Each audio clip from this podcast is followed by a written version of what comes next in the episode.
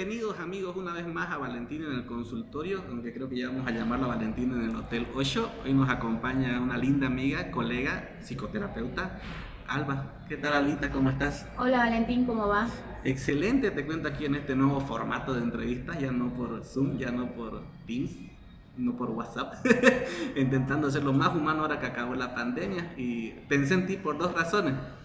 Uno, porque sos mi amiga, dos, porque sos bonita y tres, porque has dado un salto triple cada que se debo. El primer salto fue tu libro o tu, o tu manual, o tu diario, ¿no es cierto? Y luego me enteré que eras directora y así la vida me ha traído yo tengo que, tengo que hablar con Albita y qué mejor excusa que hacer estos programas, ¿no? Que es una forma de conversar, de contar anécdotas entre tú y yo acerca de lo que pensamos desde la psicología, aprovechando que vos también sos psicóloga.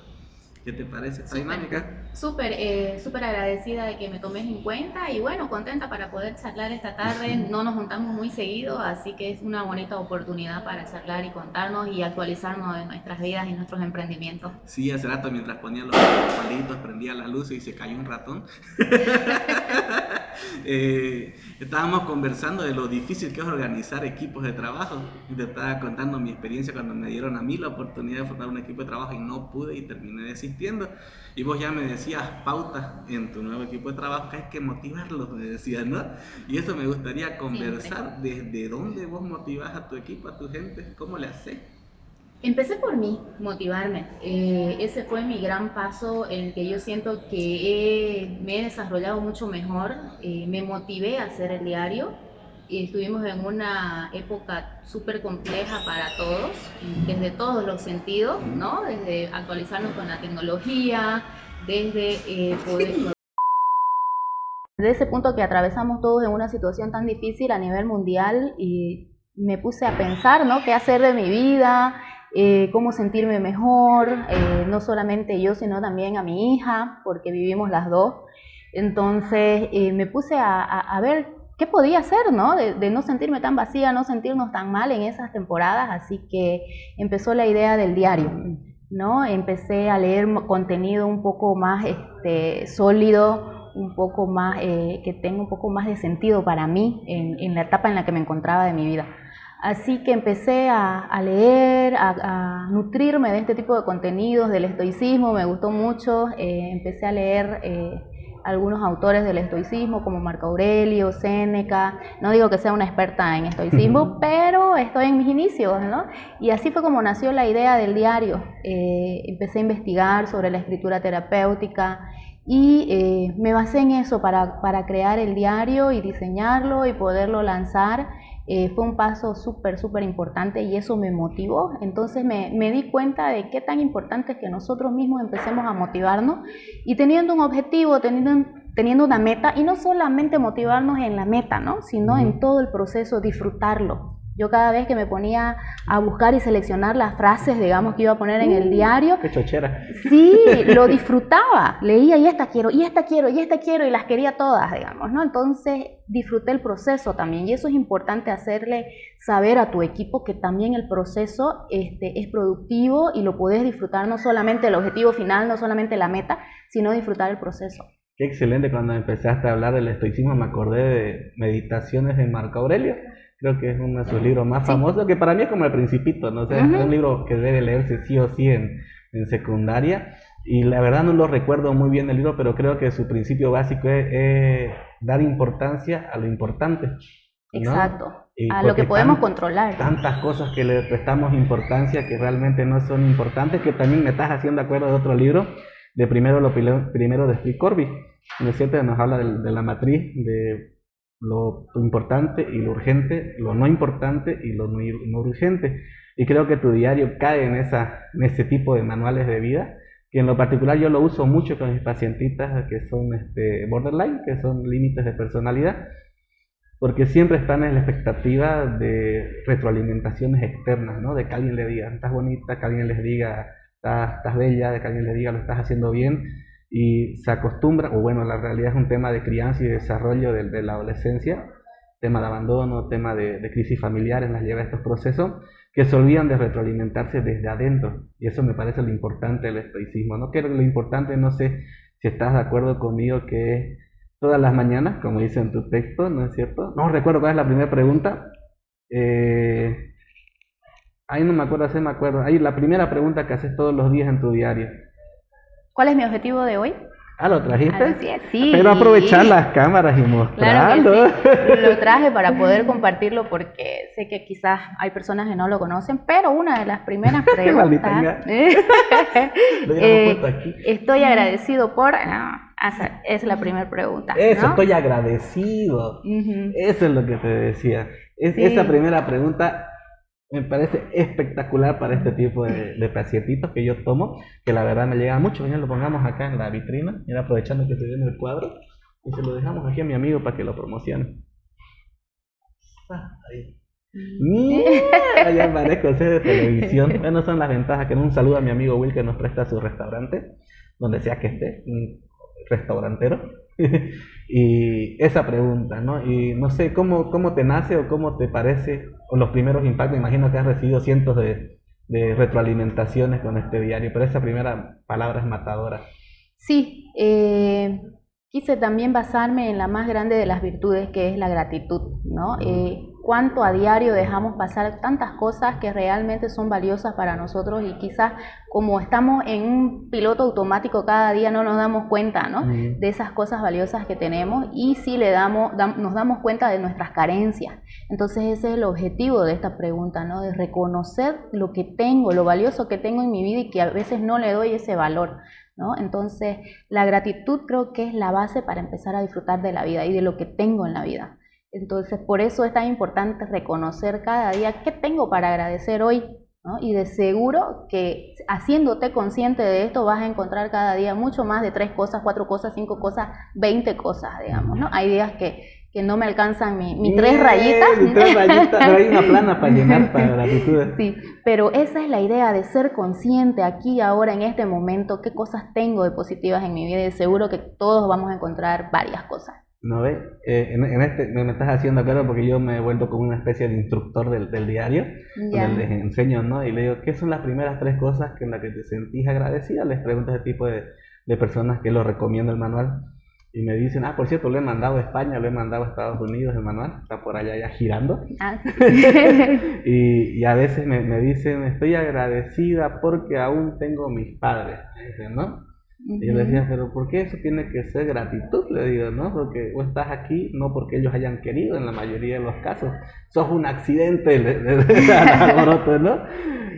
Eh, y, empieza a insertar este chip de, que hablen con sus padres acerca de su concepción, que hablen con sus padres acerca de cómo vinieron al mundo, porque es algo que los papás no hacen. Y eso trae tantos problemas psicológicos de manifestarles que han sido hechos con amor, que manifestarles que han sido una bendición que, es la causa de este trastorno, ¿no? Como te decía, el, sentimiento de abandono constante crea este síndrome de personalidad límite, que los lleva al límite de la psicosis, al límite de la anorexia, al límite de un montón de situaciones difíciles de avanzar que se resuelven relacionando a los padres. Y te preguntaba por eso, ¿alguna anécdota de alguna seguidora tuya? Me imagino que tenés seguidores que te escriben, que te hayan dicho, eh, mi gratitud principal es Sí, eh, lo que coincide muchas veces es el hecho de la familia, ¿no? El de tener la familia, el de tener salud. Pero yo les hago notar también eh, que hay muchas cosas que podemos agradecer. Está perfecto agradecer por la familia, agradecer por la salud. Es lo primero que creo que hacemos al abrir los ojos. Eh, gracias Dios mío por un día más. ¿No? Este, pero también hay cosas que, que, se nos pasan por alto y que somos bendecidos al tener. Tenemos un teléfono, estamos conectados a la tecnología. O sea, también las cosas materiales son cosas por las que podemos dar gracias, ¿no? Eh, por el viento, por la lluvia, por el solcito que amaneció hoy, no sé, este, cada una de esas cosas suman, ¿no? Y nos damos cuenta de las maravillosas cosas que tenemos a diario, ¿no? Y que a veces no las percibimos, no le damos ese valor. Entonces, eh, algo que coincide mucho entre las personas que llenan su diario es el hecho de agradecer por la familia, por los hijos, por la salud, que creo que es algo que hemos empezado a valorar mucho más en estas temporadas de tanta crisis de salud que ha habido a nivel y mundial. Todo dentro de casa. sí, entonces eso es lo importante, ¿no? Sí cuesta, porque lo que se pretende con el diario es de que se haga un hábito esto, ¿no? De que lo hagas todos los días. Y si no haces un día, no importa, lo seguís al subsiguiente día. Si no escribís una semana, no quiere decir que ya no podés volver a escribir, lo podés retomar el hábito, ¿no? La idea es crear un hábito de que esto ya sea una costumbre y así como tenemos en piloto automático la queja, por ejemplo, de que todo el tiempo nos quejamos y después nos damos cuenta, eh, también así sea con el hecho de, dar gracias, ¿no? de la gratitud y el de reconocer nuestras virtudes, que es una de las preguntas también que está dentro del diario, ¿no? el poder reconocer qué tengo de bueno yo como ser humano, como persona, como alba, ¿no? ¿Qué tengo de bueno? ¿Por qué? Porque realmente vivimos reprochándonos eh, un montón de cosas a diario, ¿no? Esto me salió mal, soy una burra, soy una tonta, mira mis piernas, mira mi celulitis, mira, y vivimos este, flagelándonos nosotros mismos. Entonces la idea es de poder reconocer qué virtudes tenemos cada uno de nosotros como seres humanos, ¿no? Y eso es tan importante también para poder agradecerlo, ¿no? Uy, las virtudes humanas son, son tantas y son tan grandes y a veces solo tenemos unas tres presentes, ¿no?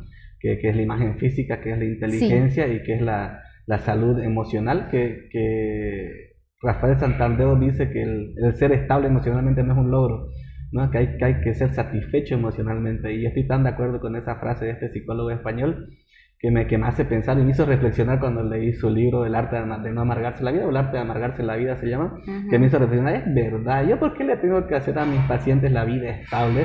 Me voy a poner el reto de hacerlos satisfechos y dichos de su, de su salud mental, de su relación. Y en el momento que empecé a leer tu diario, porque la verdad no es que sea un contenido extenso, tiene, tiene frases, tiene citas que movilizan. Y creo que eso es lo valioso, ¿no? Y una de las citas que hablabas del estoicismo, que lo descubrí gracias a tu diario.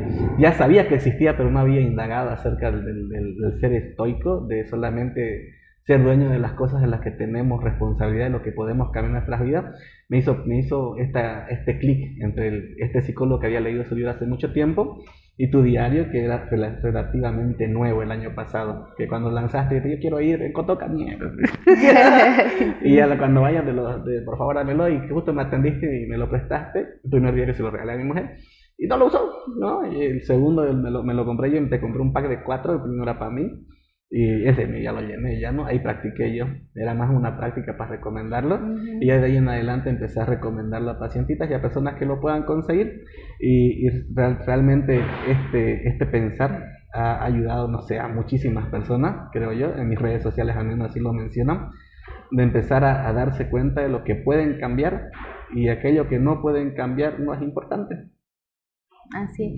Y, y, también lo importante es de que llenando cada día te vas dando cuenta el tipo de lenguaje que tenés con vos mismo, ¿no? Tu comunicación interna, cómo, cómo hablamos de nosotros mismos, cómo nos expresamos nosotros mismos, nuestro diálogo interno, ¿no? Es tan importante como que eso nos construye o nos destruye, depende del tipo de diálogo interno que tengamos. Entonces, la idea es de que todos esos puntos vayan sumando, vayan sumando y, y realmente puedas este, ver cada día eh, las ventajas, las bendiciones y, todo lo que tenés para agradecer y por lo que tenés que realmente preocuparte, ¿no? De que es eh, un trabajo interno, ¿no? Porque de eso depende este, nuestro bienestar, ¿no?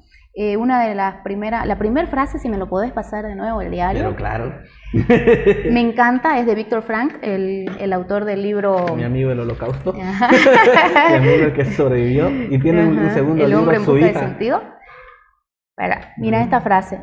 Nuestra más grande libertad es la libertad de escoger nuestra actitud. Y es la base, ¿no? Yo escojo si quiero cambiar la situación en la que estoy ahorita, yo escojo si quiero cambiar mi forma de pensar, yo escojo si quiero movilizarme y salir de donde estoy ¿no? actualmente. Yo escojo si quiero ver eh, las cosas positivas que hay en mí. Yo escojo todo eso. Entonces, y muchas veces no nos damos cuenta de que tenemos ese gran poder. Y esa es la idea de este pequeño diario, en que puedas darte cuenta realmente del poder que vos tenés internamente. Sí, realmente la, frase del tener el poder, la libertad de elegir cómo, cómo querés vivir, es importante conociendo, reconociendo lo que Víctor Frank ha hecho en su obra, El hombre busca de sentido, ¿no? Cuando cuenta el tema de las medias. Es, lo primero que me acuerdo del libro, cuando me, me, mencionas a Víctor Frank, cuando dice que peleábamos por un par de medias para que no se congelen nuestros pies. Yo digo, pucha, hay uno aquí peleando la pensión. el pobre hombre mira, empezó a crear una teoría acerca de la logoterapia, porque es lo que hace, ¿no? Ese libro es el inicio de la logoterapia de, jugar con los sentidos de la vida, ¿no? A veces lo que es positivo para mí puede ser negativo para el otro. Lo que es negativo para la otra persona, como el ejemplo del partido de fútbol, ¿no? Lo que les puede matar a un clásico que gana o pierda. Y, y en Argentina se vive mucho esto, que hay gente que se suicida, que hay gente que, que invierte mucho dinero en un partido de fútbol, que la vida se le va al carajo. Sencillo, ¿no? Eh, y aquí yo no. A veces ni me entero de los partidos de fútbol. Y es importante eso saberlo, ¿no? Este, este diario, el tuyo, el diario de 100, esto no había olvidado 100 días de gratitud. 100 días de gratitud, geniales. Y es así como podemos construir, ¿no? El, el diálogo interno que, que, me decía, que me parece importante que lo podamos mencionar. Y también me hizo acuerdo a lo monopono, no sé si lo, si lo mencionas en el diario, que es esta filosofía de la gratitud de los hawaianos, de agradecer por las desgracias. ¿no? Si te pasa una desgracia, agradecer gracias porque se me rompió la pierna ahora aprendí a usar tal. Entonces uno dice, ¿cómo estos hawaianos pueden tener esta, esta mentalidad? Y, no sé cómo lo podríamos, o cómo se, lo podemos compartir para aplicar en este tipo de, cosas. Quizá, o sea, agradecer por las cosas, por las situaciones adversas también, porque siempre de las situaciones adversas sale un aprendizaje. No es precisamente de que estoy contenta de que me pasó esto, pero sin embargo que aprovecho esta situación para rescatar esto, esto y esto, digamos, ¿no? Eh, eh, bueno, me ocurrió una situación qué sé yo, que me robaron en la calle y por eso ah, salí corriendo, digamos. Puedo comprarme el mejor teléfono. Hice, más o menos, utilizarlo y ver qué podés rescatar de esa situación, digamos, ¿no? Eh, y de eso se trata eh, lo que vos me decís, ¿no? De que hay que agradecer todo lo que nos sucede, ¿no? A veces no lo sentimos tan bueno, pero sin embargo de, de las mayores crisis nacen ¿no? Las, mejores, oportunidades. Las mejores oportunidades, ¿no? Nos da la oportunidad de crecer, de pensar distinto, de de repente comprender al otro que vivió una situación similar y que antes yo no tenía la más mínima idea de lo que podía estar pasando. Entonces, eh, son cosas de las que, bueno, de, todo, de todas las situaciones aprendemos y aprendemos mucho más de las situaciones adversas que de los buenos momentos, ¿no? De, que todo fuera feliz y contento, este, no tendríamos ningún aprendizaje, ¿no? el mejor ejemplo del libro, porque me contaste que fue después de, estar en casa encerrado, se te ocurrió después de tanto leer, y fue una gran oportunidad a una super crisis llamada pandemia. Así es, y te cuento que me daba muchísimo miedo porque yo decía, pucha, ¿a quién le va a importar un diario, digamos, no? O sea, no sé, pero bueno, igual lo voy a hacer porque yo tenía esa, esa idea y tenía ese interés y estaba súper emocionada, como te digo, yo disfruté el proceso de hacerlo. ¿No? Entonces este, yo decía, aunque nadie le importe, yo sé que va a haber algún público, a alguien le va a importar y, así sea a las personas que yo llegue, sé que lo van a, que le van a dar un buen uso y, les voy a compartir mi, emoción y, mi forma de, interpretarlo y, mi forma de llenarlo, entonces eh, lo que yo quería era eh, contagiarle a las personas con eso, ¿no? Y tenía ese miedo, ¿no? Me entraron muchas dudas, ¿no? ¿De qué hago? No estaba muy bien económicamente y entonces yo decía, pucha, voy a gastar mi plata en esto y si no me da. Eh, tuve muchas dudas a la hora de hacerlo, muchos miedos y después dije, si no lo hago, no voy a saber. ¿No? Entonces me, me, lanzo, me gasto mi platita nomás y lo hago.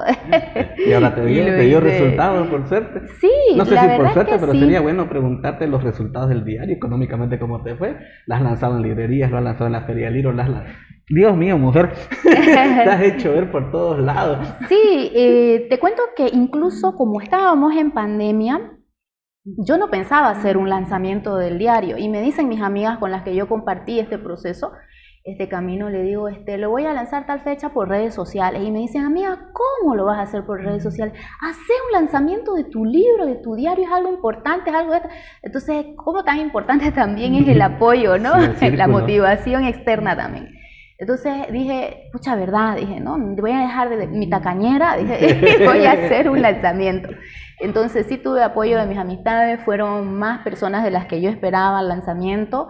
Sé que era una época un poco difícil por la pandemia y porque lo hice en Cotoca también. Muchas personas, este, mis amigos quizás de acá de Santa Cruz no, no, no pudieron llegar hasta allá.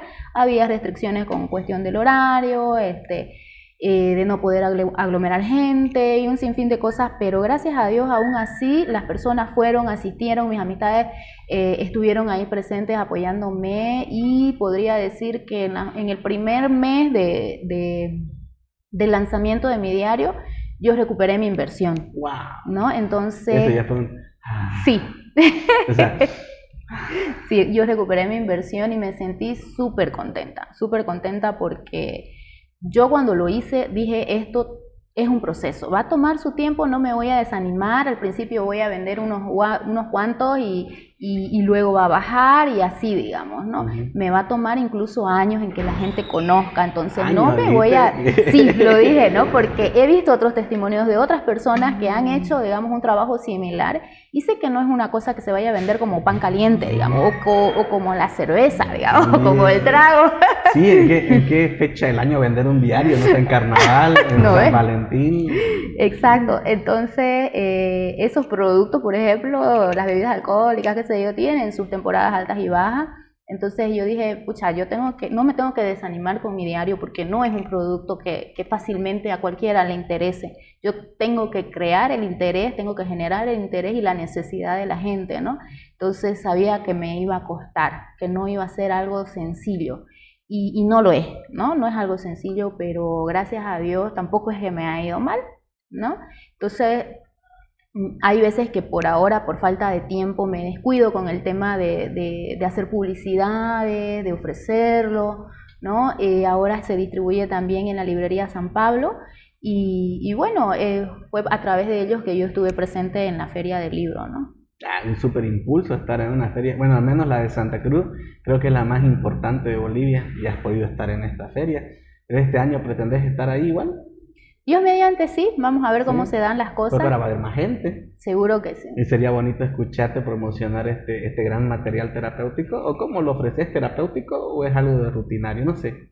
Sí, eh, yo me he basado en la escritura terapéutica, ah, entonces sí lo utilizamos como una herramienta terapéutica de la escritura. entonces sería bueno asistir a otros talleres de cómo usarlo. exactamente, sí, sí, sí, sí. Una de las recomendaciones de la diferencia de escribir un diario normal a este diario, ¿cuál es? Es que en este uno que está eh, guiado, ¿no? que tiene unas preguntas claves que son guías para a partir de ahí ya poder eh, desatarte escribiendo tu, tus emociones o lo que a vos te dé la gana de escribir en el diario, ¿no? Pero en la, si vos, como has visto, en la primera parte está como una guía, entonces esa es la diferencia de escribir algo eh, por escribir, que está muy bien, es excelente. Creo que la mayoría de las personas lo hacemos, ¿no? El de escribir en una hojita, en un cuaderno, en una libreta, manejamos una agenda. Te cuento que no, te cuento que yo la mayor veces que lo que lo recomiendo, le pregunto, ¿ya escribís un, un diario? ¿O tenés notas personales? No, me dicen. Y yo lo contrario, a, la gente que te dice, yo siempre escribo mis papelitos y después los voto, escribo mis papelitos y después los voto. O cuando uno se siente con mucha carga emocional, yo soy de las que escribo y, y, la mayoría de las personas y mis amigas me dicen, no, yo igual cuando era pelada, cuando era pelada, cuando era adolescente siempre escribía mi diario, digamos, o escribía en algún papelito y después lo quemaba, lo botaba para que nadie lo lea, digamos, ¿no? yo, recomiendo lo contrario, le decía, si lo tenés, bueno, alguna vez me ha sucedido que, que sí escriben me acuerdo que un vendedor, un vendedor que tiene sus afiches por ahí de, de inmuebles, eh, es uno de mis clientes, y dice, yo, yo escribo mis notas y las dejo por ahí, me, yo les recomendé, búscalas y léete, porque eso es, eso es lo que fuiste en el pasado, y, y, vas a empezar a notar tus cambios y te vas a dar cuenta que ahora sos una mejor persona, quizás no mejor como esperabas, pero definitivamente algo has avanzado y lo leyó y lo buscó y dice, oye, sí, antes era tan pendejo, dice, ¿no? y me gustó su frase, ¿no? Antes me preocupaba tantas cosas que ahora ya no. Y sí, ahora ya van aprovechando y ahora puedes usar este diario para no olvidar y empezar a archivar. Imagínate este 2020, porque el 2020-2021 fueron sus sesiones, ahora el 2022-2023 vas a tener tu segundo diario, tu tercer diario, y es lo que vas a poder transmitir, que se va a organizar. Y una pacientita que, que trabajaba en el eh, la Caja Nacional, que tenía una, hijita con una enfermedad rara, este, también se lo, se, lo, se lo di y me dijo su resultado, voy a empezar a escribir mi libro.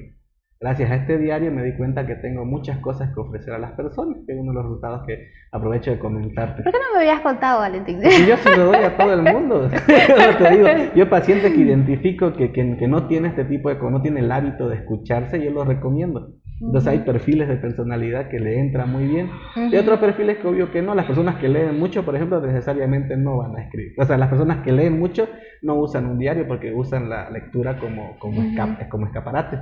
Y las personas que no leen les entra muy bien porque se leen a ellas mismas. Un tema de egocentrismo, ¿no?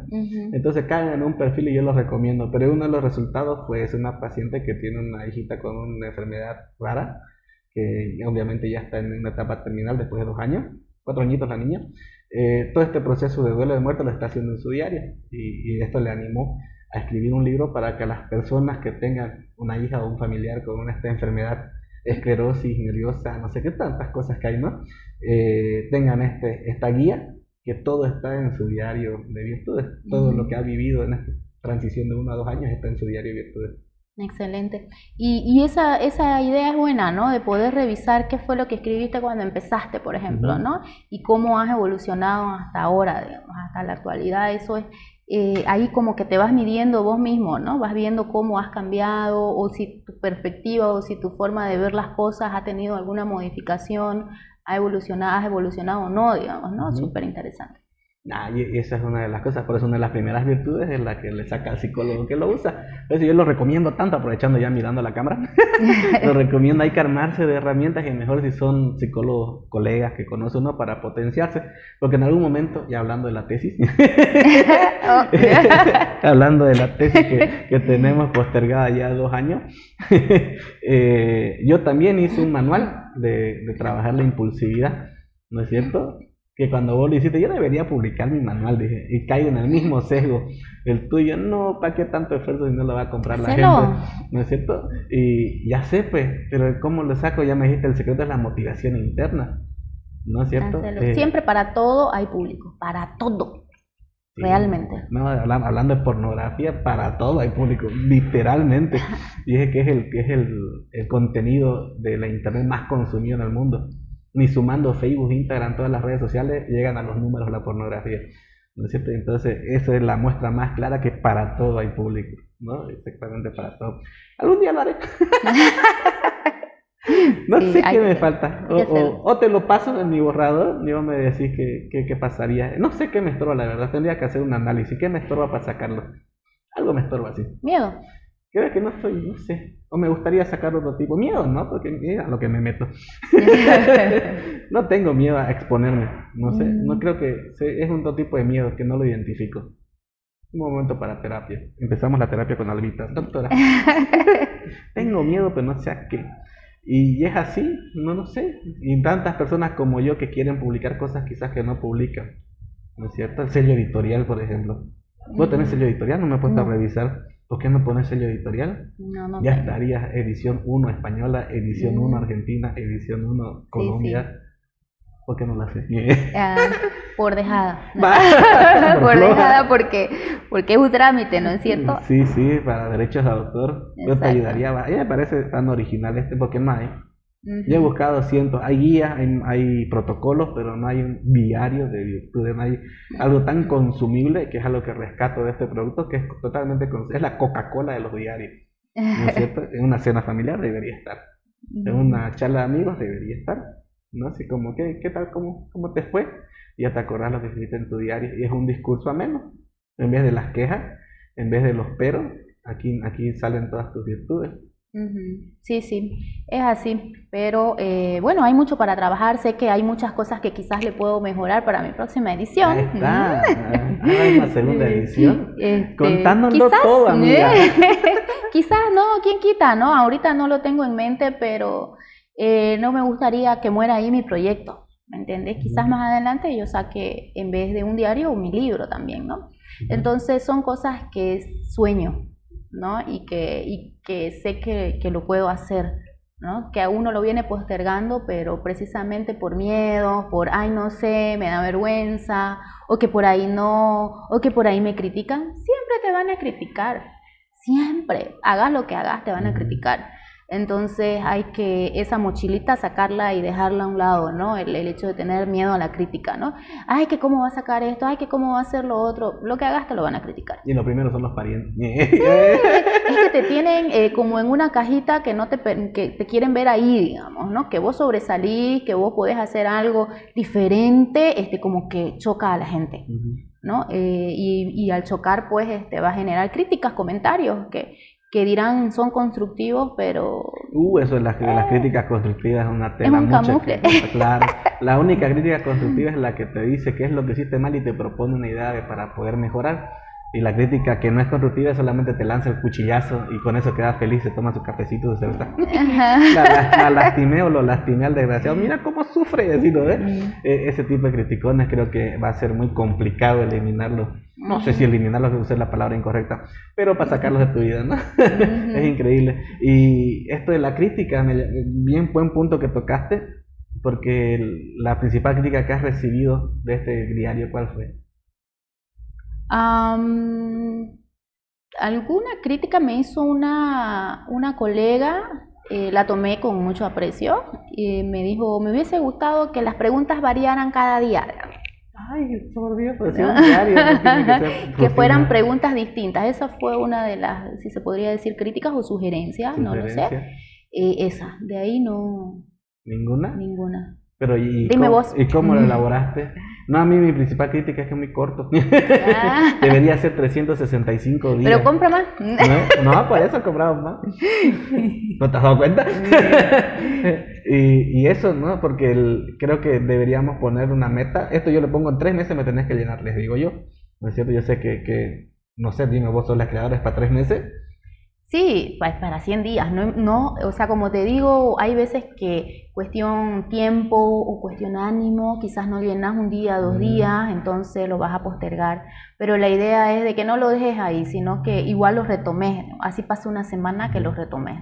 Claro, yo lo, yo lo saqué, supuestamente yo creo que Alba ha pensado en esta teoría de los hábitos, dije, ¿no? Sí. Que cada 21 días se, se intenta o se instaura un nuevo hábito, Exacto.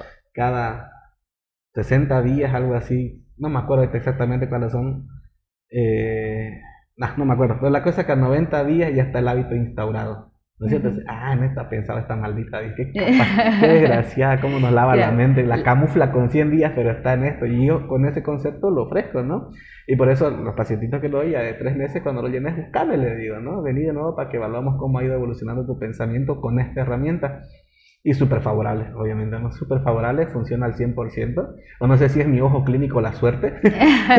No, es que te aseguro que funciona. Sí, funciona. No, yo también lo digo. Si lo haces, funciona. si lo compras solamente para comprarlo y satisfacer al terapeuta de repente y lo guardas ahí, te aseguro que no te va a funcionar. O si lo haces dos días y no lo tocas más, Tampoco. Hasta tengo una pacientita que no lo ha llenado y, lo ha replicado, lo ha fotocopiado y dice que no quiero ensuciarlo.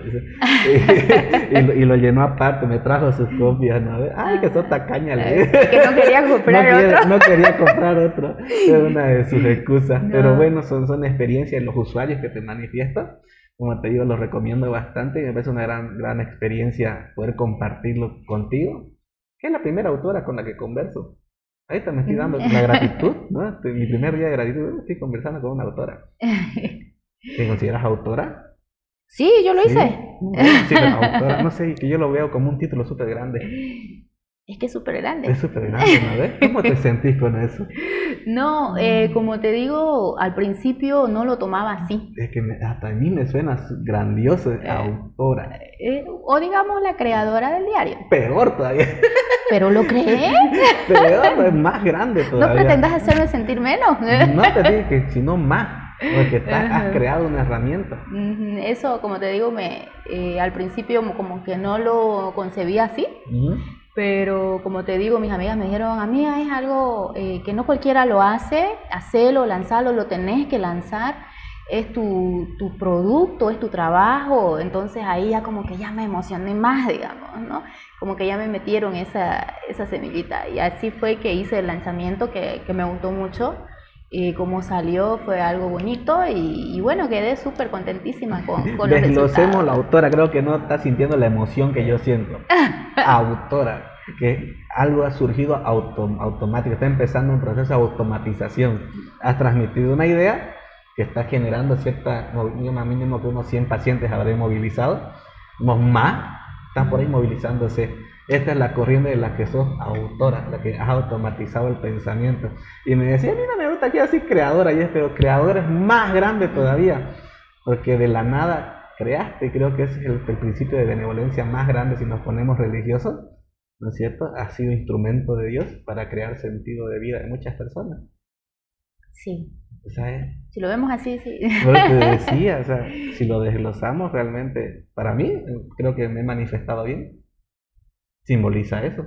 Mm, sí, y, y, realmente yo quedé súper, súper contenta con, con, el resultado, ¿no? Con el, con el producto. Eh, la persona que me colaboró con el diseño también este, me entendió a cabalidad la idea que yo tenía en mente, lo que yo quería expresar.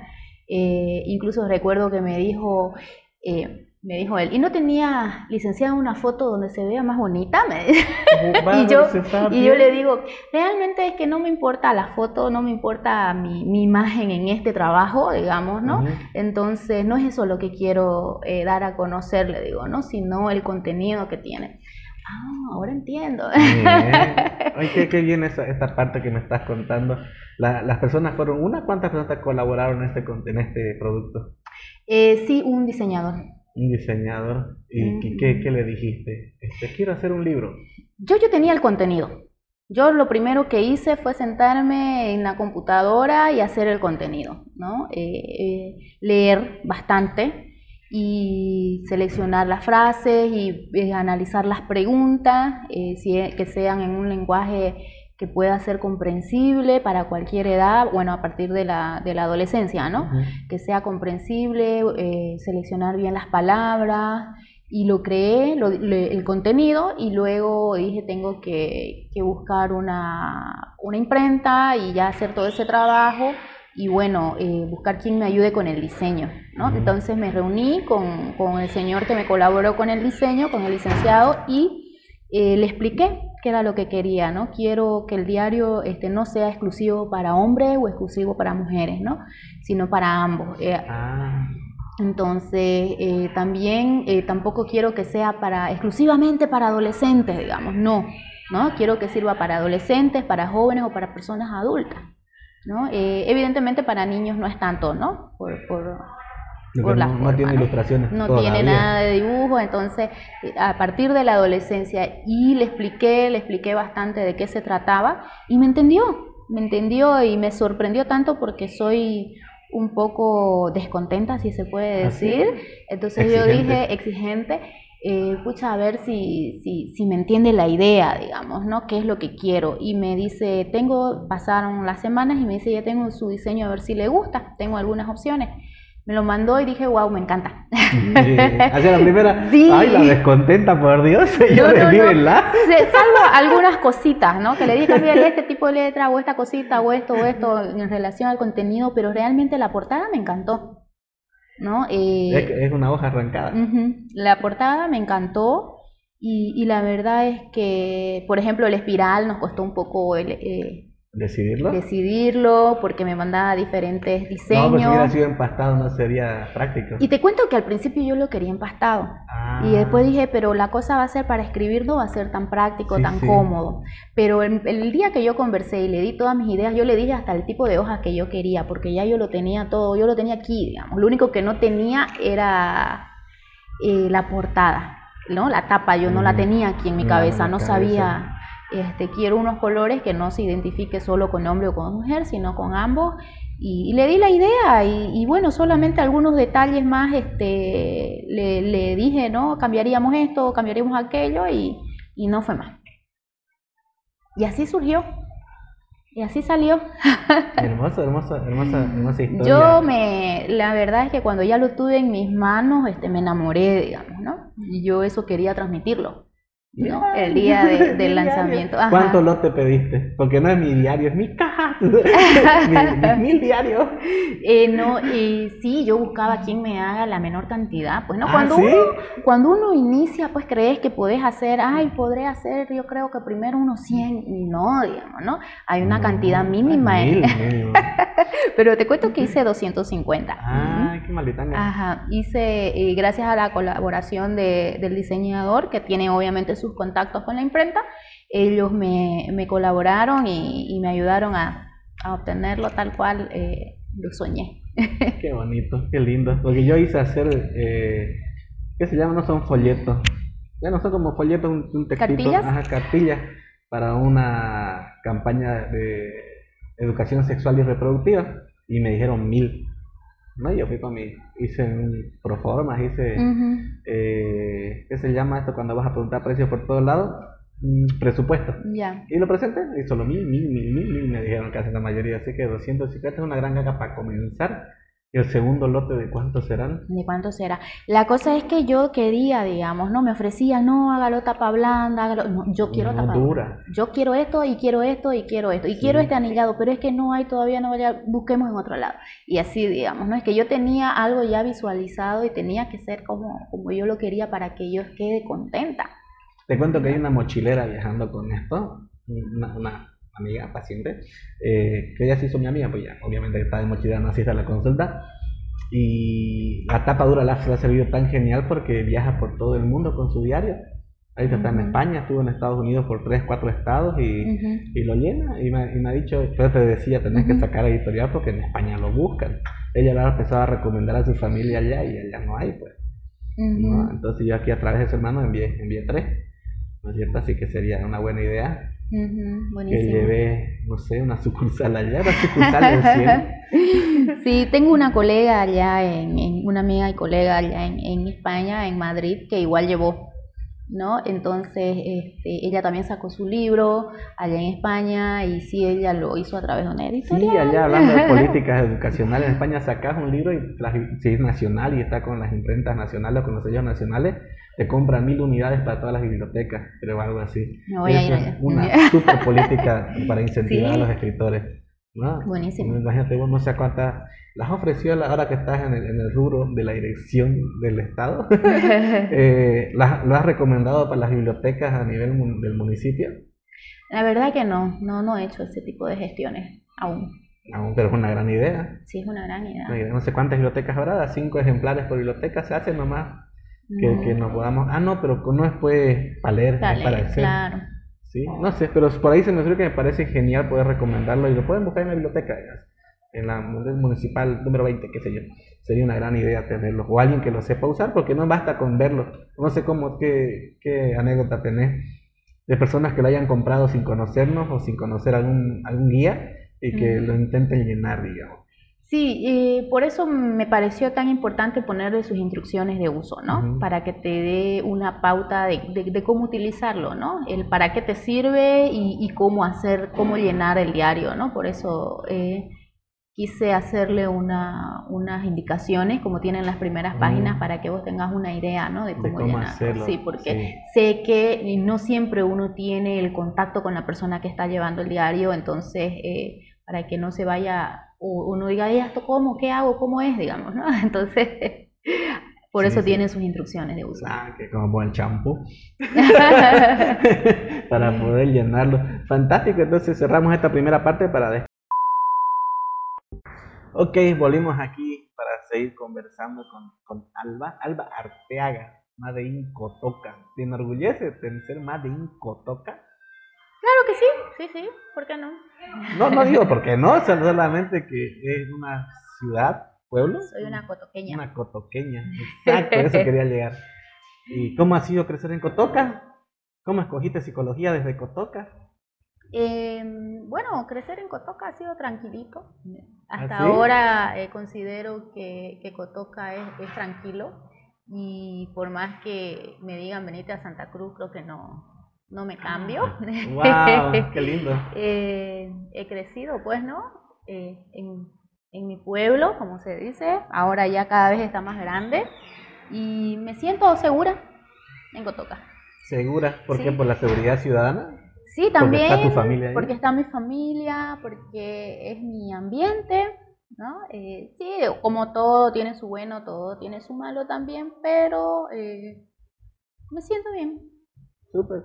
En cuestión de tiempo no es la gran cosa, todo cuando a alguien le digo vivo en Cotoca me dicen, wow, en Cotoca, venís desde allá, como si fuera súper lejísimo, pero no, en 30, 40 minutos estoy, digamos, ¿no? Creo que ya estamos Es como ir a un barrio más de Santa sí, Cruz. eso te como estamos en el punto de urbanización, en cada municipio con municipio chocan ya.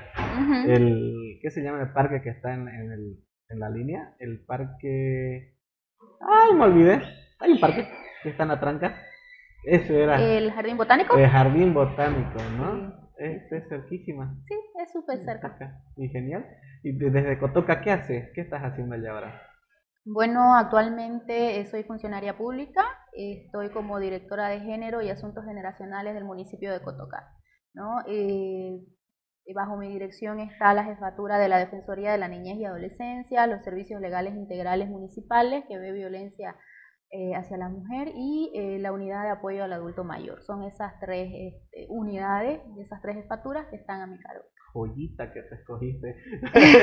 son creo que los tres más polémicos todo el tiempo en la, en la tele. Es, sí, es un trabajo bastante pesado el, el que realizan estas tres unidades y se atiende pues a la población más vulnerable, ¿no? Y muchas veces no se puede dar solución de repente a muchos casos o es complejo o ves cada cosa, eh, pero ahí vamos, ¿no? Por, es lo que nos toca hacer. Es lo que te tocó hacer. Es, pues escogiste, me dijiste, tenías un proyecto, tenías una visión para este cargo? Este, yo estuve bastante tiempo trabajando en Defensoría de la Niñez y Adolescencia, tengo bastante experiencia, eh, es más, mi, mayor parte de, mi vida profesional la he desarrollado, la he vivido ahí, en la Defensoría de la Niñez, he aprendido hartísimo.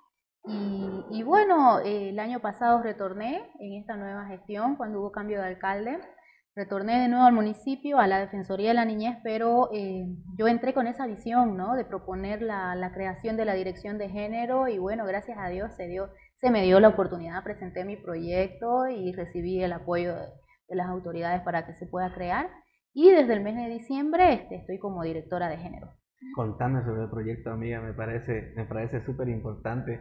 ¿Qué proyecto tenemos para Cotoca? ¿Cómo lo estás proyectando de aquí a cinco años, cuatro años, con el tiempo que te toque? Bueno, eh, en primera instancia tenemos bastante que trabajar para fortalecer estos servicios, ¿no? Eh, se atiende a la población más vulnerable, los casos más conflictivos y por ende eh, debemos fortalecerlos. Estos servicios están, están un poco débiles, aún hay muchísimo por trabajar y bueno, ahí estamos apoyando con, con, una y otra idea.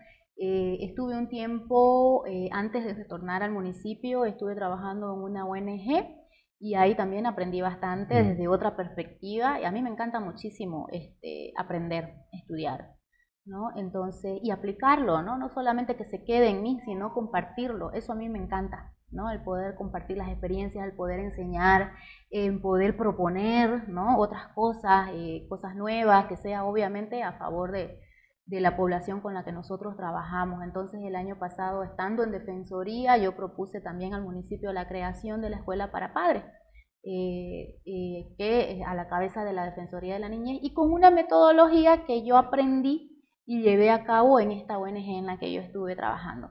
Entonces hicimos una réplica, bueno, también eh, se me dio el apoyo para poder llevar a cabo la escuela para padres, hicimos una réplica el año pasado y estamos eh, capacitando eh, este año a los que van a hacer réplicas nuevamente ya en algunos distritos de nuestro municipio de Cotoca. yo quiero participar de eso, invitarme para algo de esas cosas.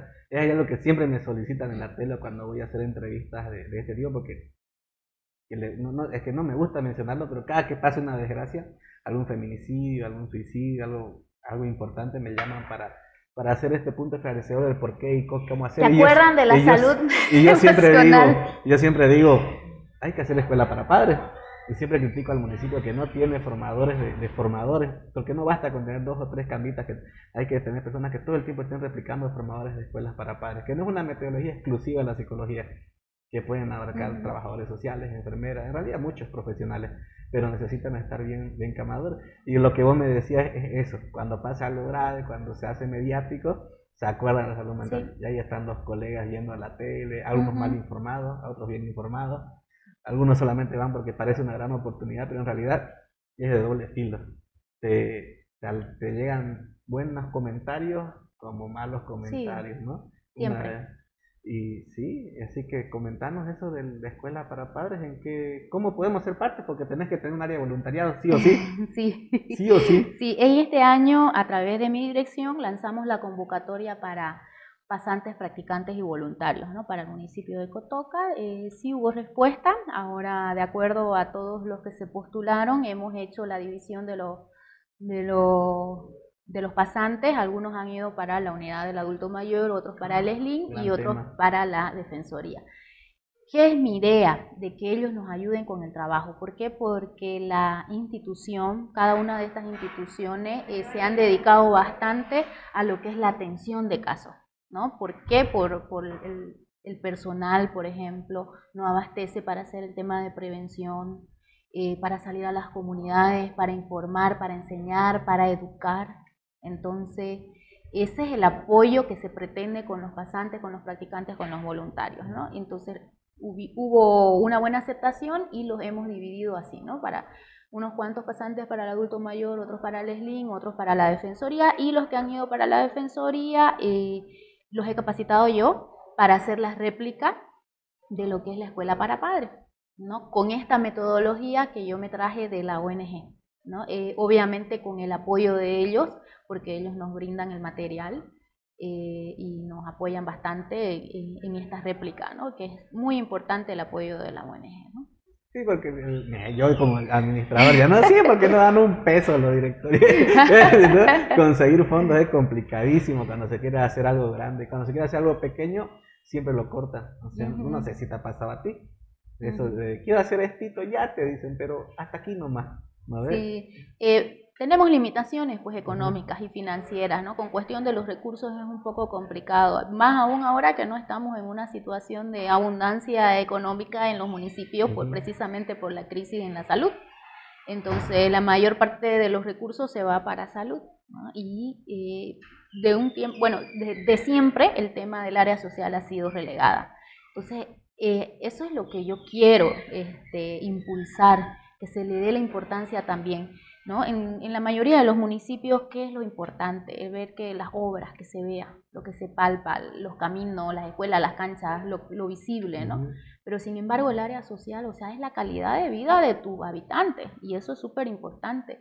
Y, y, gracias a Dios sí, eh, eh, en mi municipio personalmente hablo yo de lo mío. Porque yo sé. de lo mío, sí estoy teniendo el apoyo de, de, de las autoridades de mi municipio. Entonces, por eso es que estoy pudiendo hacer cada una de estas cosas paso a paso, tampoco de golpe, ¿no? Nada es golpe, de golpe, todo es un proceso, ¿no? Y hay que ser pacientes en este proceso. Es lo que yo no soy, amiga. hay que ser paciente y hay que ser persistente. ¿no? Eh, eh, esto de la obra de lo palpable siempre hay que señalar, o al menos yo lo uso mucho cuando me hago mis presentaciones, de que está bueno construir escuelas, asfaltos, caminos, qué sé yo, pero no hay que olvidar a la gente que lo, que lo vive, que lo llena. ¿No es cierto? A veces hacen urbanizaciones, por ejemplo, que es lo que está pasando en Santa Cruz, y se olvidan que hay gente que lo va a ocupar, ¿no es cierto? Así que construyen casas muy bonitas, el, el espacio muy lindo, y llueve y se inunda, o no le llegan los servicios básicos, ¿no? Entonces no está bien pensar en, en, en cosas que se ven, sino la sostenibilidad de la calidad de vida en el largo del tiempo, ¿no es cierto? En este caso la escuela para pares me parece una súper idea y me, cuando me, mencionaste sobre el adulto mayor, ¿qué ideas tenés para el adulto mayor? Porque es un, es un sector olvidado. Eh, con el tema del adulto mayor eh, estamos empezando de cero, ¿no? Porque no había. Pues olvidado, ¿La tiene? sí, es un sector olvidado. Entonces estamos empezando de cero y hay que empezar obviamente por lo básico, ¿no? Informar a la gente, ¿no? Qué derechos tiene un adulto mayor, qué trato merece un adulto mayor, qué necesidades tiene un adulto mayor. Entonces vamos a empezar por ahí, ¿no?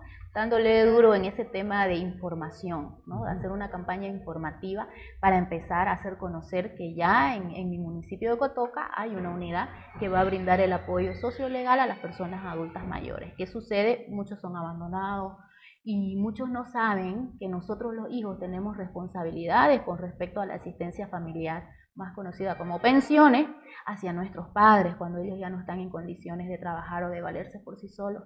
Entonces esa es la idea, ¿no? De que, de que no, de, de, informar a la población de que hay una unidad que sí se va a encargar de eso, de que sí los hijos tenemos responsabilidades con nuestros padres y de que estos, estas personas adultas mayores que están abandonadas puedan este, recibir las atenciones que necesitan y que merecen. Mm. Hiciste pensar, hiciste soñar en un asilo, en un centro para cuidados del, del adulto mayor, un geriátrico.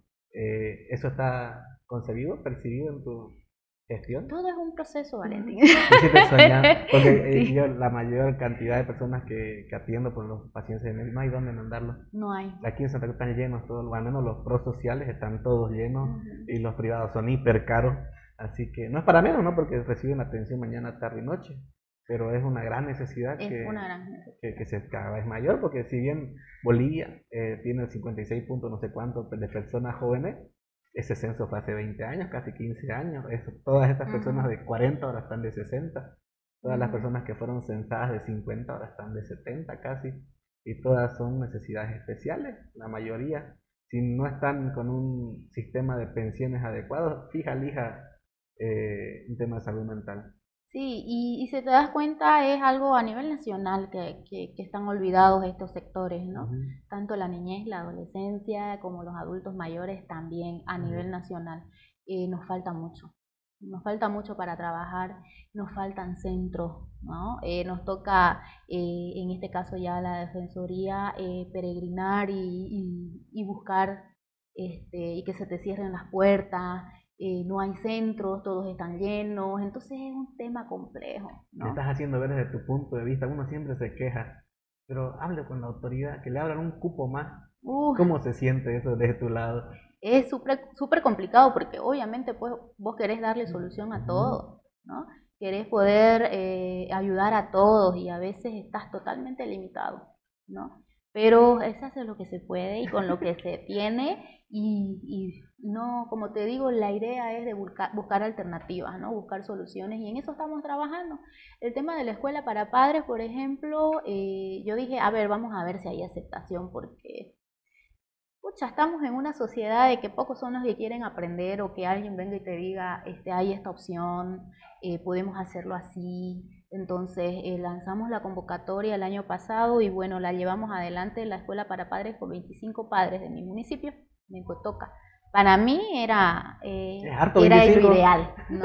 Más encima que estábamos, como te digo, estamos en una etapa en que no podés aglomerar mucha gente y además el trabajo eh, la metodología de este curso de la escuela para padres eh, no da para más personas, ¿no? ¿Por qué? Porque son talleres vivenciales.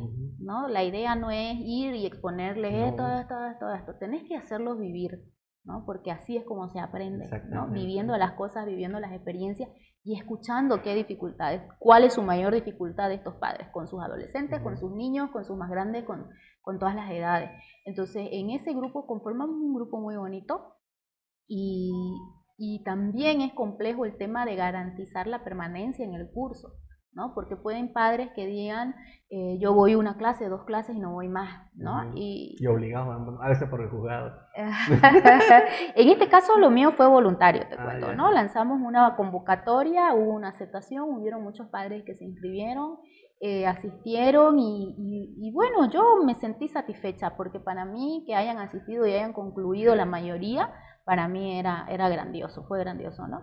Eran siete clases, ¿no? Siete sesiones, podemos decir, y asistieron a todas, les dimos sus certificados, este, ellos quedaron con unas experiencias muy bonitas, las compartimos al último día que hicimos la entrega de los certificados y, y yo me sentí satisfecha porque me di cuenta de cómo podemos influir dentro de una familia, ¿no?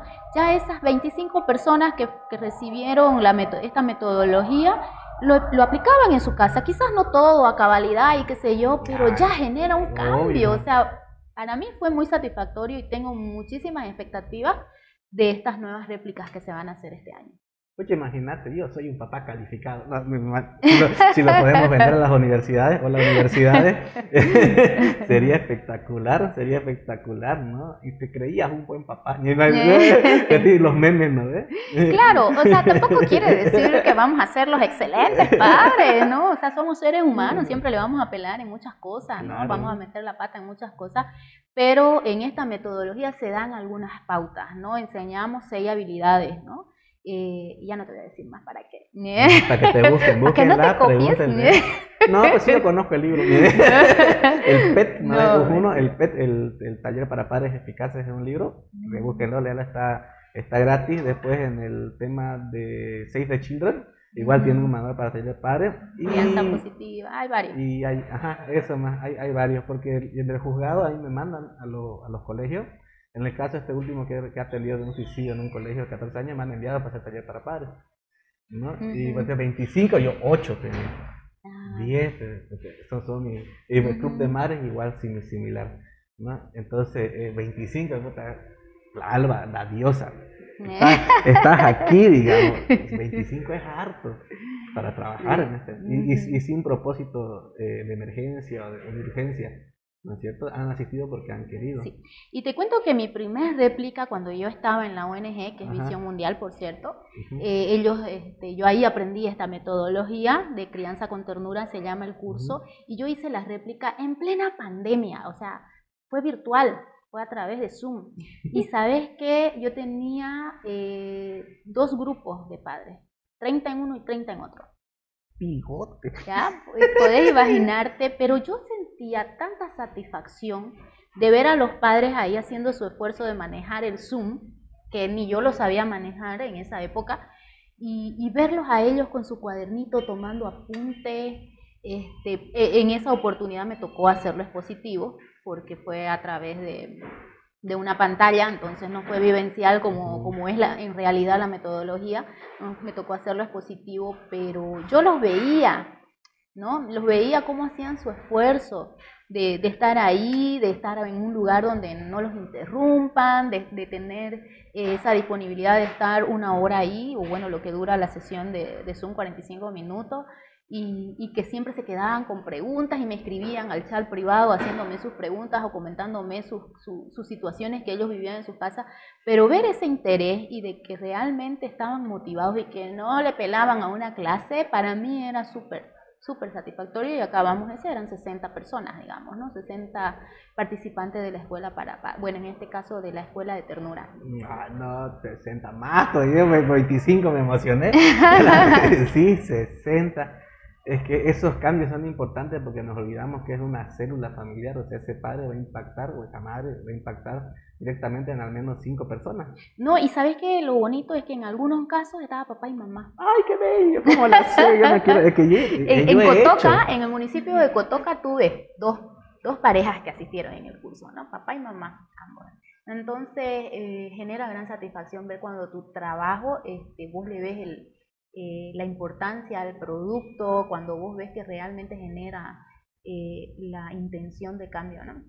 Quizás no generará el cambio completo, pero ya es, digamos, la, ya sembras en esa familia esa semillita que necesita. Ya sabe cómo, por lo menos. Les das las herramientas. Y ya sabe por qué. y, creo que con eso ya se puede hacer mucho. igual no, no me deja la impresión, no se me va la impresión de multipliquemos por 5, ¿no? 6 por 5, 300 personas en ese taller al menos, porque estos padres van a impactar en al menos cinco, sus hermanos, que son los tíos de los chicos, eh, y otros amigos, vecinos que tengan, y ya, facilitos hace mil personas.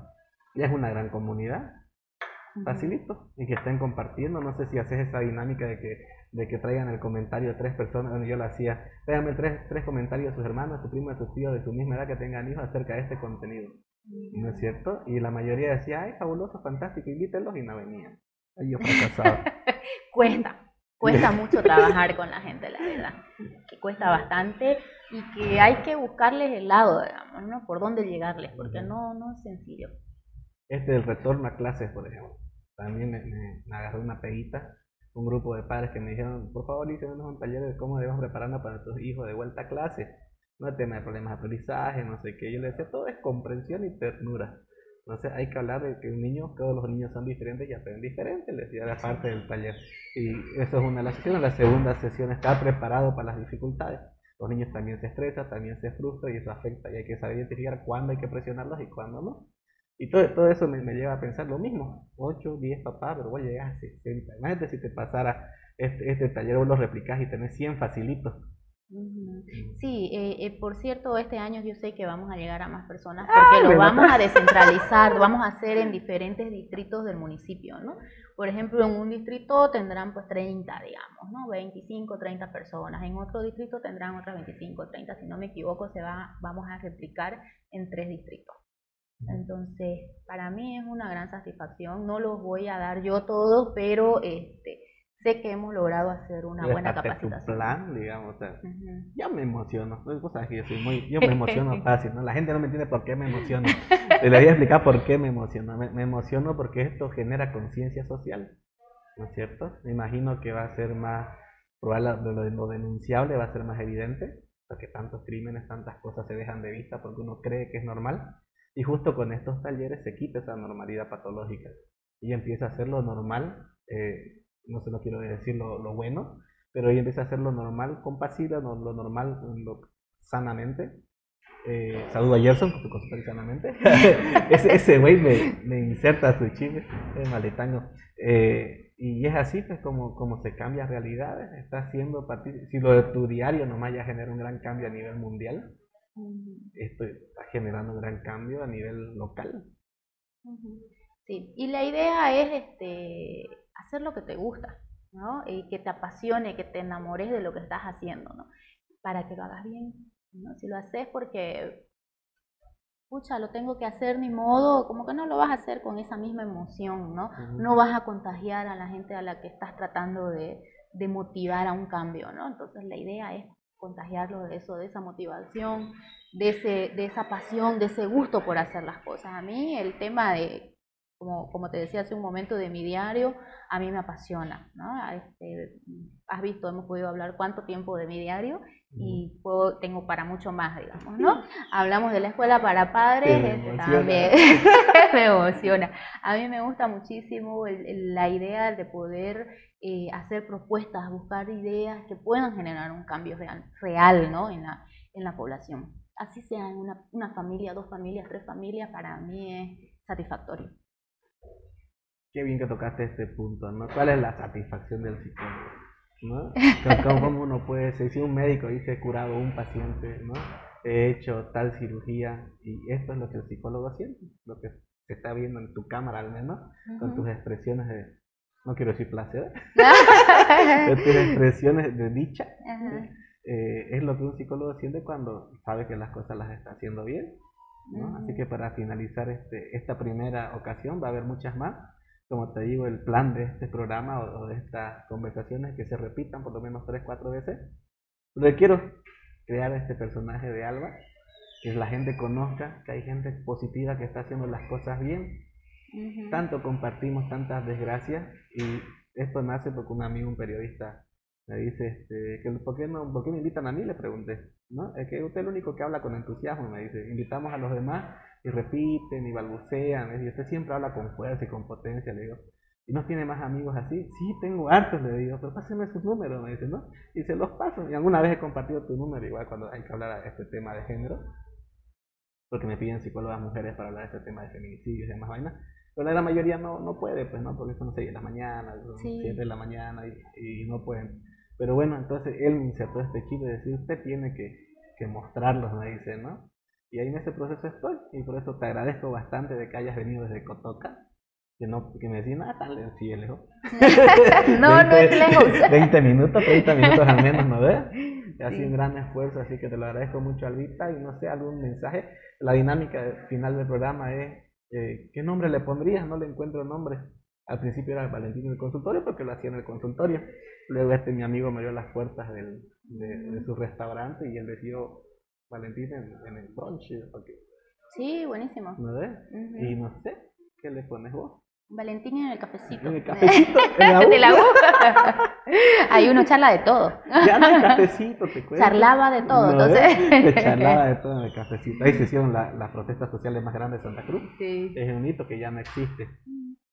Pero bueno, este, gracias, Alvita. No sé, algún comentario, algún mensajito para dejarnos.